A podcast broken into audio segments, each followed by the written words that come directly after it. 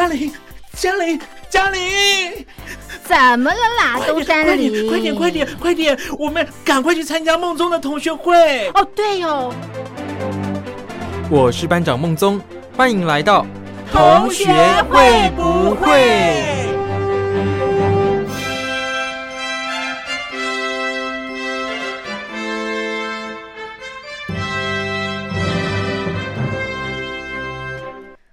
各位小伙伴，我是苏燕。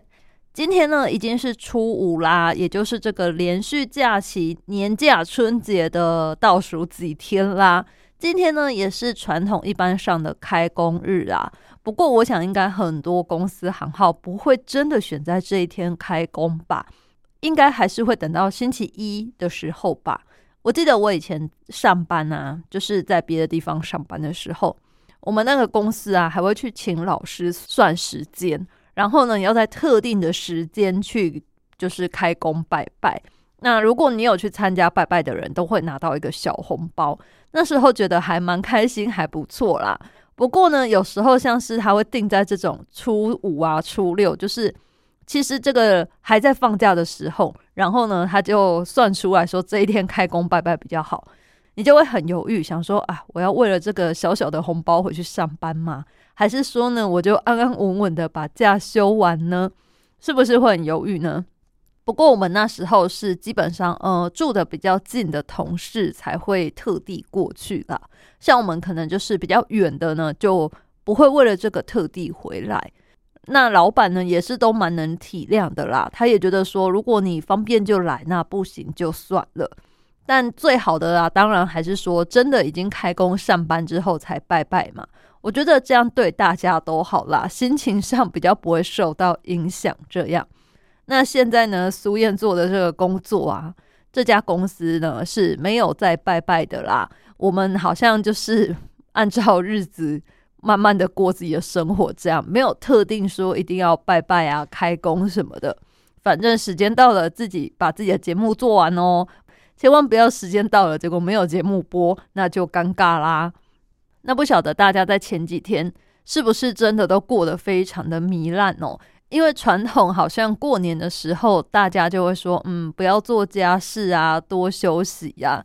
可能以前农业时代的时候，他们没有什么时间可以好好的放假，所以就假借啦，就是刚好有这样一个理由嘛，大家可以坐下来好好的休息一下。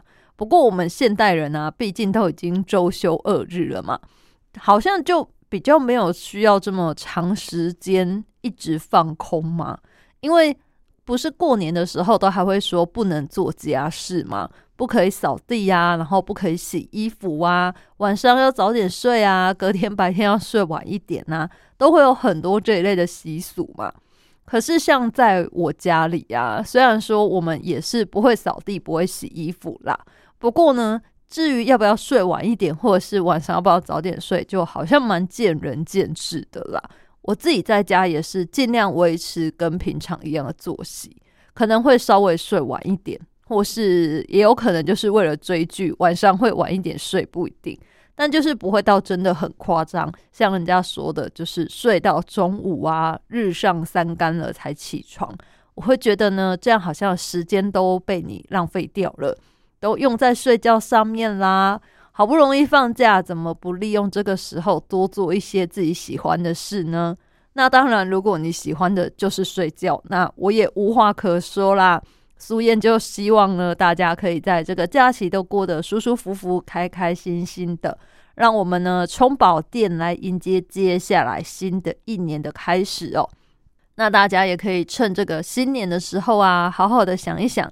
你今年呢，在这个新历，就是一般我们一月一号的那个日子的时候，是不是已经有许下今年的新愿望了呢？那么到现在农历过年嘛，已经过了一个月了，你觉得你的计划有没有开始慢慢的在实现呢？你有没有好好的来规划，说你要怎么完成你的愿望、你的梦想？有没有开始脚踏实地的去做努力了呢？还是说计划永远都只是计划，它只是放在那里，让你自己觉得嗯，好像有一个远大的目标，但是呢，你都没有要去实现哦。我想这样就不太好啦。所以呢，利用现在还有今天、明天的假期两天嘛，大家可以想一想，说自己是不是可以来规划一下，要怎么让它逐步的完成呢？或者是经过了一个月，你发现啊，当初这个目标好像设太大了，对自己来说有点困难。那么，我觉得也可以趁现在刚好又是一个新年嘛，大家可以重新的规划一下，让自己呢更好的来完成自己的目标哦。那过年期间呢，应该很多人都会去购买福袋吧？那现在台湾超商啊，每年都会在过年啊、农历年前推出自家的各种品牌福袋啦。其中呢，最夯的当然就是 Seven 的啦。Seven 的福袋呢，真的是非常非常的难买到，因为啊，它总是会限量，然后呢，又有跟很多的卡通它联名所推出的福袋啦，所以它的外包装啊，通常都是可以重复利用的。那里面呢，也都会有很多可爱的周边小物啦，像他今年呢，就是有推出角落生物啊。然后米奇呀这一些的，甚至啊很多人都是会漏夜去排队，只为了要购买这个福袋啦。那我相信大部分的人其实买福袋啊，都不是为了说哦一定要抽到头奖，因为现在头奖大部分都会是名牌汽车这样，大部分的人其实都不是为了这个车，因为那个中奖几率真的是有点低啦。大部分的人呢，都是看中了里面的品牌周边小物才去购买的。我身边真的有很多人，他们还会特地去问 Seven 的店员说：“请问这个可以帮忙留货吗？”可是啊，真的都会被拒绝，因为这个福袋真的是超级抢手的。甚至啊，他今年还有开放说，有某几个福袋是专属在他们 App 上面可以订。就是你是会员的话，你可以有优先购买权。可是说实在的，我觉得这个优先购买权没什么用，就跟演唱会抢票一样了。时间一到，你进去，然后就看你手速跟网速够不够快。有买到就是有买到，没买到的话呢，就是抱歉，明年请早这样。那另外啊，仅次于 Seven 的，其实就是全家的福袋。全家的福袋，我觉得是比较有趣一点啦。因为啊，它虽然外包装是不能重复利用，可是啊，它售价算是比较中等啦。像 Seven 的可能就是按照它里面所送的东西大小不一样，可能有几百块，也有几千块的。可是啊，全家的就是两百块，然后呢，一样也是抽汽车啊，或是还有其他二奖三奖那一些，我们不提嘛。最主要的呢，是它里面会放很多的零食。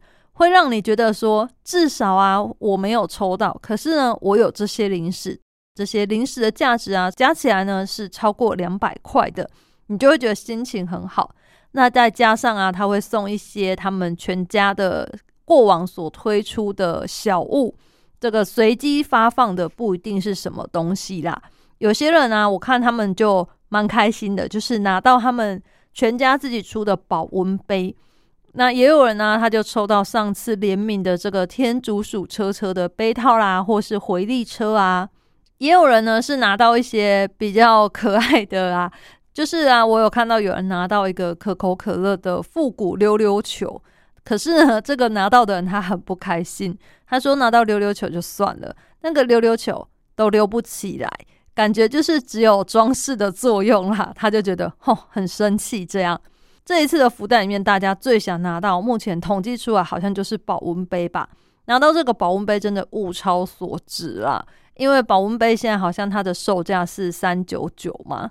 你想哦，你拿到一个三九九的保温杯，然后里面还有原本两百块的这些饼干零食，哇，等于你用两百块就买到六百块的东西了。难怪大家会觉得说拿到保温杯是最棒的。也因此啊，网络上蛮多人分享他们抽福袋的经验啊、心得。大家都会说，拿到保温杯呢，就是拿起来明显重量跟旁边不一样就对了。我朋友呢，他就用这个原则去购买，结果他拿到的都没有保温杯，都只是一些可能饮料有两罐，或者呢是它里面有放其他的小东西。来让你觉得说，哎，好像蛮重的，可是实际上打开都没有。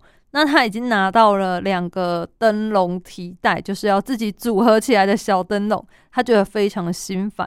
他决定过年的时候呢，要把这个带回去给他的就是外甥们玩啦，让他们自己组合起来玩。虽然他不确定他们想不想要，不过他说我自己不想组装啦，看到就觉得很心烦。这种东西给小朋友玩吧，他就非常的懊恼，只能够。安慰自己说：“好吧，也许呢，我就是那个命定之人，注定是要抽奖抽汽车啦。不晓得大家过年的时候会不会也去买福袋来试试看自己的手气呢？有些人呢，可能还会去特地排那种百货公司的福袋啦，因为以往百货公司的福袋好像都还不错诶，至少呢，它里面包的啊，都是一些名牌啊、专柜的东西。”也会有蛮实用的，像是家电类，或者是那些锅碗瓢盆。你平常可能呢不会真的花钱去买，但是啊，购买福袋可以让你用比较少的钱来购买到这些物超所值的东西。大家呢就会抱着一个试试手气啊，也有点呢像是趣味的感觉吧，抱着这个心情来购买。那现在也有很多很多的店家都有推出福袋。不过我要告诉大家，有很多福袋啊，真的，一看就可以不要购买了。像是衣服类啊，或者是包包类的，因为我觉得这个是很个人审美观的问题，或是每个人的体型不一样，所以有时候福袋啊，里面它如果是不公开的福袋的话，其实大部分都只是在清库存而已，很少真的会有良心店家给你物超所值的福袋啦。我自己。觉得啦，所以呢，衣服类跟包包类，我是比较不建议大家来购买福袋。你与其花这些钱啊，然后拿到一些你不是那么喜欢的东西的话，你真的使用的频率也没那么高，或者甚至你是一个完全穿不到、不喜欢放着，那么呢，那些钱就反而浪费了嘛。倒不如呢，你花点钱买自己真正喜欢的东西。反而可以用比较久，自己用起来也比较开心啦。所以呢，劝大家，如果是福袋类的话，真的就是衣服、包包类或是鞋子这些，如果他写不公开、不挑款、不能许愿，哇，我觉得真的都可以跳过。还有饰品类，真的，我觉得这几样呢，都是一个蛮运气、运气的问题啦。那如果你不想在新的一年就让自己心情不好的话，真的强烈强烈建议不要买这一个种类的福袋，可能心情会比较好哦。那在过年期间呢，有很多人都会选择全家外出旅游，或者去踏青啊、走春啊。今天的心理测验呢，也是跟这个相关哦。就是啊，如果外出赏花啊，哪一种花是你最喜欢的呢？今天呢，借由你喜欢哪一个花，我们来测测看你的人缘桃花指数哦。选项呢有 A 高洁清香的梅花，B 缤纷充满外国风味的郁金香，C 满天纷飞的樱花，D 仙气十足的紫藤花。想好了吗？你会选择去看哪一种花呢？由这个呢来测验看看你的人缘桃花指数哦。首先呢，选择 A 高洁清香的梅花。选择梅花的你，人缘桃花指数有五十分。你的气质相当出众，浑身也散发着知性的气息，是许多爱慕者眼中的天才。现在可能正有很多人偷偷暗恋着你呢。不过，可能你的条件太好了，你可能会有点自视甚高，也很容易让同性嫉妒你。而让异性裹足不前哦。再来呢，选择缤纷又异国感十足的郁金香。选择郁金香的你，人缘桃花指数是二十分。你为人相当的活泼热情，总是很积极的参与各项的活动，在朋友的社交圈也是非常的活跃。只不过啊，你可能比较率性，所以呢，做事情总是大辣辣的，可能会让异性有一种呃无福消受的感觉。你是属于同性缘比异性缘好的类型哦。接着呢，选择 C 满天纷飞樱花的你，选择樱花的你，人缘桃花指数有九十分。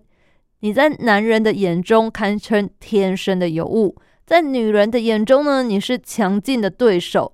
新的一年里面，你电力饱满，几公里之外都可以感受到你桃花满春风的魅力。你很轻易的就可以电晕一票追求者啦。今年啊，如果是单身的你呀，感情桃花是特别值得期待的哦。最后呢，选择。D，仙气十足的紫藤花，喜欢紫藤花的你呢，人缘桃花指数有七十分，你非常的有魅力，是一个人见人爱的可人儿，跟你相处是很轻松又自在的，尤其是你温柔体贴的性格，更是让异性都被你所吸引住啦。你可以说是男女通杀，老少都爱哟。今天的心理测验呢，借由你出游赏花来测测看自己的人缘桃花指数。希望大家呢，在新的一年里面呢，单身的都可以找到对象，已经有另一半的呢，都可以好好的经营自己的感情，让自己的感情生活是越来越融洽哦。如果你喜欢这样的心理测验的话，欢迎来信跟我分享。一般邮件可以寄到台北北门邮政一千七百号信箱。电子邮件可以寄到 lily 三二九 at ms 四五点 hinet 点 net，l i l i 三二九 at ms 四五点 h i n e t 点 n e t，只要写同学会不会苏验收，我就能收到喽。再次提醒大家，苏验的验是实践验，左边是石头的石，右边呢是在建的建，实践验也就是砚台的砚，千万不要再写错啦。刚刚说到要去赏花呀。我觉得呢，现在现在这个时候最适合的呢，就是去赏樱花了。每年的一二月这时候啊，就会大家很疯狂的要去看樱花。今年可能因为疫情的关系啦，比较不能够群聚，所以呢，有很多的地方它是比较私人一点的场所，它就没有开放给大家去赏樱啦。可是呢，它会用视讯。就是即时的影像，让你呢可以在家透过手机啊或电脑，反正呢隔着荧幕，不用到现场，也可以感受到樱花的美丽。但是我觉得赏樱花好像还是到现场看比较有感觉耶，因为呢就是要去看那种樱花错落在整个山坡，以及那种它颜色的变换嘛。根据不同的品种，它会有不一样的颜色。有的比较偏白，那有的是很红的。我觉得就是他们都会种不一样品种的樱花交错，远远的看呢，真的是一种有一种硕大就是美的感觉啦。再加上啊，因为樱花的花是比较小的嘛，如果有风吹过来的时候，它的花瓣呢就会随着风而掉下来，会有一种飘逸的感觉。所以呢，也有人说是樱花雨。我觉得呢，在户外享受这种樱花的香气，然后它那个花瓣这样掉下来，真的是有一种很梦幻的感觉啦。难怪日本人啊都会特别去外面赏樱，还会在地上铺野餐垫一起去野餐呢。台湾好像不流行做这个事啦，可能是因为每个地方的风土民情不同吧。而且日本的樱花比较多，是种在闹区，就是可能旁边真的是有人行道或什么，比较适合大家坐下野餐哦。台湾的好像大部分都是种在山上比较多，这种丘陵地嘛，就是它不是平平的啦。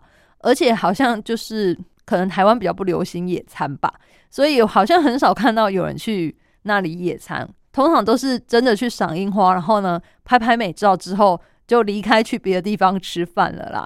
不晓得大陆有没有流行赏樱花呢？希望各位小伙伴可以来信告诉我，或者是大陆不流行赏樱花，是流行别的呢？我真的是蛮好奇的啦。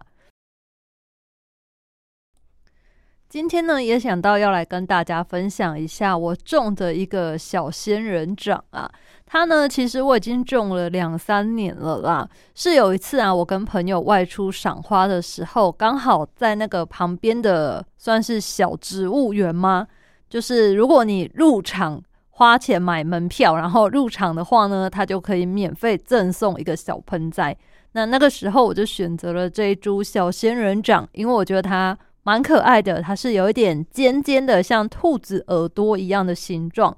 所以呢，我跟我朋友觉得很可爱，我们就一人挑了一盆，就类似这个样子的回家。可是呢，回家之后，他的啊很快不小心就死掉了，因为啊他妈妈就是太好心了，都会帮忙他浇水。殊不知仙人掌浇太多水就死翘翘了，所以他的很快就已经不行了。而我的呢，就是一直都还活得蛮好的啦，只是最近我开始发现它有一点 呃头重脚轻嘛。它就是上面长出了越来越多的分支，可是它的分支啊，每一根都好细哦。它就是原本下面有两根嘛，就是一个圆球状，然后下面两根就是像兔子头这样。结果那两根分别上面又开始长出了可能一两根一两根，然后那一两根又长出更多的分叉，搞得现在呢跟那个树木一样的感觉啦。望过去就是诶，好多根手指头在那里。而且它们都好细长哦，我开始觉得说它是不是有一点不健康啊？因为我后来我去查一些书啊，他们就说像类似这种多肉植物，如果它越长越高，可是就是很不饱满的话，就是有一点是虚长啦，好像是因为阳光不足嘛。可是我想说，小仙人掌好像我没有办法把它放在户外，让它一直晒太阳，诶。因为太小颗了，然后呢，我家那边风很大，我怕它会被吹倒、吹走，或者是呢，太阳太大，反而把它的土啊整个晒焦，这样不是好像对它也不太好吗？所以我现在有一点不晓得该拿它怎么办啦。因为还有人是说，你可以直接把它多长出来的部分剪掉，哇！但是我觉得有点怕怕的。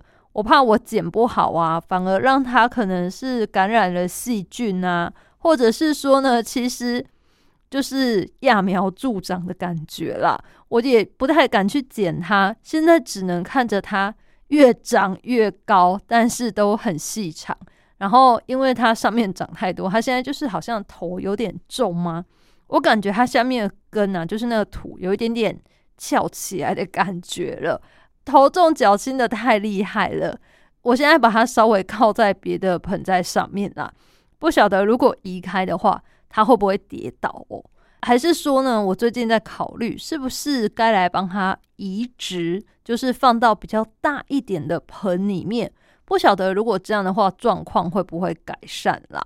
而且啊，我就是拍照给我那个一起去的朋友看。他也是相当的惊讶，他没有想到仙人掌可以长得这么的高，而且他的很快就死掉了，我的竟然还活着，而且呢还一直在长大当中，真的让我们两个都非常的吃惊。现在也是有点想要挑战看看，他到底呢能够在我的手上存活多久了？因为不瞒各位说。我现在住的这个家有一点不太方便种盆栽耶，就是你如果放在阳台呀比较户外的地方啊，之前就是曾经风太大，把那个三寸的盆都给吹倒了，然后里面的土给我散一地在阳台哦，光是那一次整理就让我觉得非常的心烦，而且啊还加上有一些可能是比较草的那一种花，啊像是薰衣草那一种香草植物。虽然我已经把它放在比较靠里面，就是不会一直晒到太阳的地方，但是呢，它一个礼拜就被烤焦了耶！我也觉得好傻眼哦。但是呢，放在室内啊，放在我现在就是暂时帮他们找到一个新的地方，就是放在我的书桌上面，然后呢是靠近窗户的地方啦。他们呢就稍微不会那么直接被晒到，可是呢也是有照到阳光。这个是目前看起来好像他们还可以活得不错的地方，可是呢，有时候我也会想抱他们去晒太阳，但又很怕太干。这样种植物真的是，我觉得还是要有点耐心啦，而且呢，可能你要肯付出时间来顾他们，才能够长得很好吧。看他们长很好，你也会觉得自己的辛苦有得到收获，得到回报，相对的就是心情愉悦、充实的感觉吧。我现在就是有一点那个怎么说呢？照本宣科嘛，按表操课，就是可能三五天帮他们浇一下水，稍微帮他转个方向啊，看一看他，然后把可能枯掉的地方剪掉。目前大概我做的只有这样吧。或许啊，对于这些爱植物的人来说，我做的可能是远远不够啦。不过我想说，我目前能做的，嗯，应该差不多就是这样子啦。虽然我很希望可以再种一些比较大的盆栽在我的阳台，像是桂花树之类的，我心里一直很希望可以种个桂花啊、茉莉啊，类似这一种就是会开花的植物，然后可以香香的在我的阳台。但是我真的很害怕他们又被太阳晒死，所以一直到现在我都没有付诸行动了。希望未来将来有一天呢，我可以问问我的邻居们。因为啊，我偷看邻居的阳台，发现好多人阳台都放好多植物哦，而且有些人还会专门去买那个层板啊、层架来放，真的弄得绿意盎然，非常的漂亮诶。不晓得为什么人家的盆栽就可以长那么好，怎么都不会被晒死啊？啊，我的是发生什么事？怎么会这样呢？可能有空有机会的话呢，必须来跟邻居讨教一下啦。节目的最后呢，还是要跟大家拜个晚年啦，祝大家新年快乐！也希望大家呢，可以在新的一年里面，每一天都过得开开心心的，过得非常的充实。当然啦，现在疫情的威胁还是没有远离我们嘛，尤其呀是新的变种病毒欧米狂，它的传染力又是这么的强，我相信现在呀，很多地方的人都还是。活在这个疫情的恐惧当中啦。现在，即便我们已经打完了疫苗了，还是可能会有突破性的感染。不过呢，往好处想，至少现在比较少听到就是变成重症啊，或者是得到之后立即很快死亡的消息了。大部分有接种疫苗的话，如果你被感染的话呢，比较不会是演变成重症啦，都是比较轻微的症状而已。不过可以的话，希望大家呢要多多的照顾自己，千万要记得做好个人的防疫，勤洗手、戴口罩。我想这些基本的要求呢，我们在今年都还是要持续的去做，才能够远离疫情所带给我们的恐惧啦。我是苏燕同学，会不会？我们下次再见喽，拜拜。